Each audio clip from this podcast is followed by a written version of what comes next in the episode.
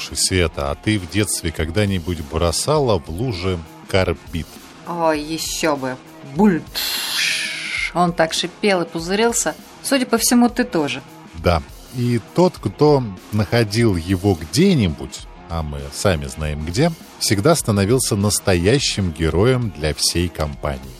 Да вот кто бы мог подумать тогда, что наши обычные детские развлечения сегодня будут так экзотично выглядеть. Не только детям, кстати, нравится шарить. Знаменитый итальянский физик Энрико Ферми уже в студенческие времена вместе с сокурсниками развлекался еще более экзотично и экстремально – первой трети 20 века в итальянских городах были распространены уличные писсуары, и Ферми с товарищами, незаметно подкрадываясь из-за спины того, кто ими пользовался, бросали в воду кусочки металлического натрия, и затем, уже с безопасного расстояния, наблюдали, как натрий загорался и взрывался.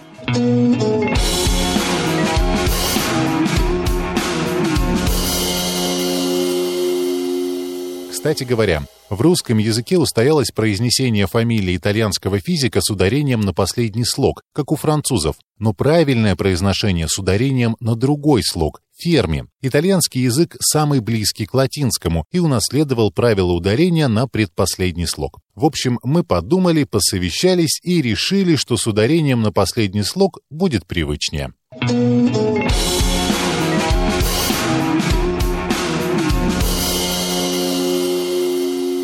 Всем привет! С вами подкаст «Объект А» — цикл историй о изобретениях, открытиях, ученых, из которых складывается пазл атомной индустрии. Ведь атомных технологий то боятся, то считают решением всех проблем. Но совершенно точно, без них не обойтись. Они давно и прочно стали частью нашей жизни. Сегодня мы узнаем, как мраморный стол помог физикам сделать новое открытие.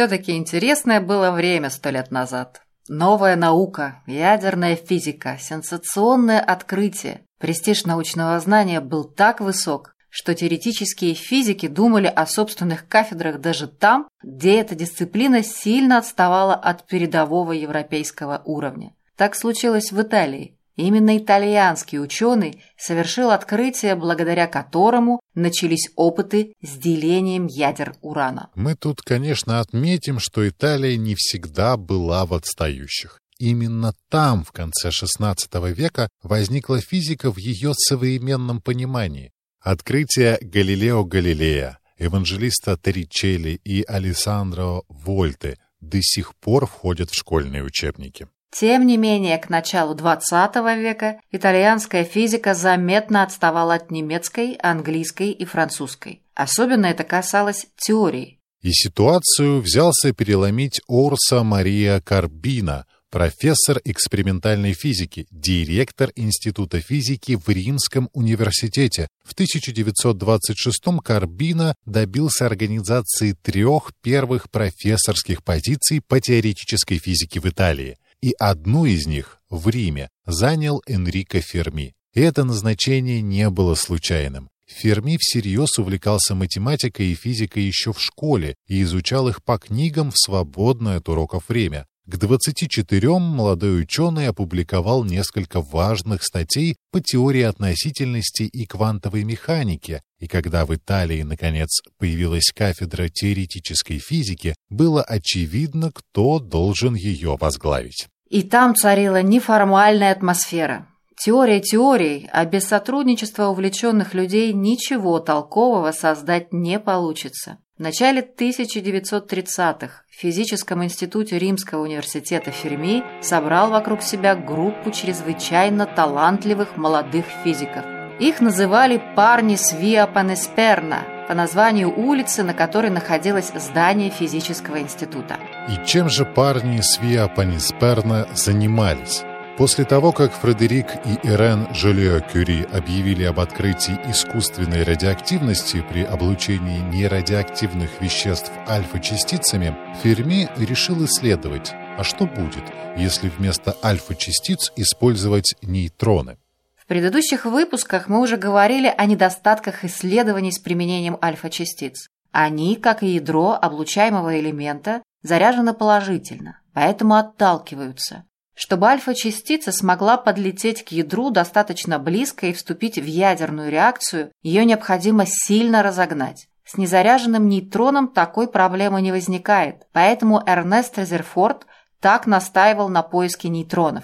Совершенно верно. И парни из Виа Пеннесперна приступили к экспериментам с нейтронами в марте 1934 года. Они действительно вызывали искусственную радиоактивность, но довольно быстро выяснилось нечто гораздо более поразительное. Оказалось, что если эксперимент проводили на деревянном столе, то эффект был заметно сильнее по сравнению с экспериментом на мраморном столе. Кто бы мог подумать, что материал стола может так влиять на ход эксперимента? Понятно, что в Италии проблем с мрамором не возникало, и лабораторные столы из него в общем не так удивляют. Но в чем же причина такой большой разницы в силе эффекта? Эта мистическая зависимость буквально сводила всех с ума. Наконец, Ферми нашел объяснение. В дереве много атомов водорода, при столкновении с которыми нейтроны замедляются. Он предположил, что медленные нейтроны более эффективно участвуют в ядерных реакциях, потому что больше времени проводят вблизи ядра, тогда как быстрые могут пролететь мимо, не успев вступить во взаимодействие.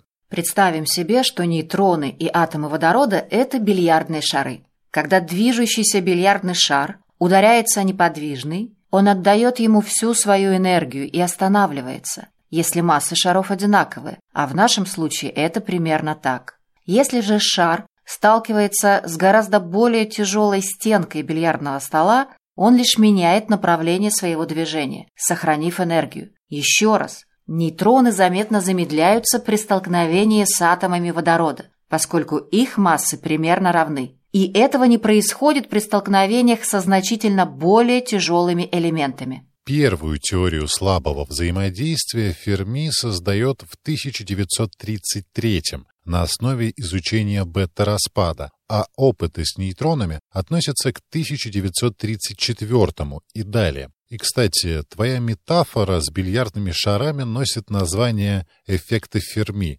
или замедление нейтронов. Это и есть слабое взаимодействие. Вместе с открытым через год сильным ядерным взаимодействием, а также более привычными электромагнитным и гравитационным, оно объясняет все физические процессы в наблюдаемой Вселенной.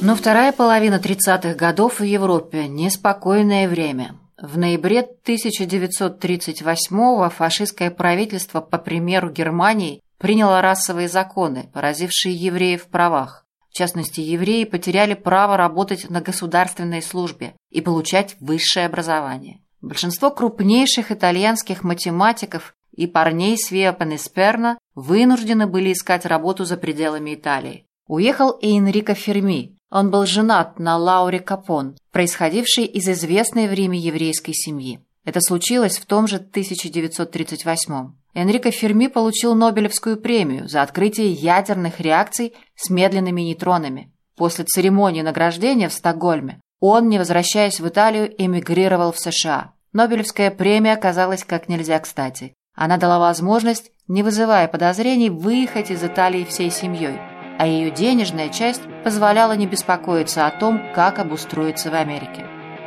Наряду с выдающимися открытиями Ферми всеобщее признание получили его искусство экспериментатора, поразительная изобретательность и интуиция, позволившая пролить новый свет на структуру ядра и открыть новые горизонты для будущего развития атомных исследований. Заявил, представляя лауреата Ханс Плейль из Шведской Королевской Академии Наук. Вот так Манхэттенский проект США получил талантливого итальянского физика, а знаменитая Чикагская поленница, первый в мире ядерный реактор, была построена на площадке для игры в сквош под трибунами университетского футбольного стадиона Стекфилд в Чикагском университете. Но об этом мы расскажем чуть позже, а сегодня пора прощаться.